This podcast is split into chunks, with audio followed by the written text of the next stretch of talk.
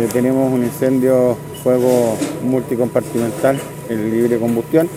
La casa está en síntesis entera en llamas. El, el acceso también es demasiado largo, ¿no es cierto?, para llegar a este lugar y tenemos una vivienda totalmente consumida. También eh, nos informaron que habían eh, gatos en, en la vivienda, al momento encontramos uno y se está tratando de hacer sobrevivir en este minuto, ya el gato tiene bastantes quemaduras.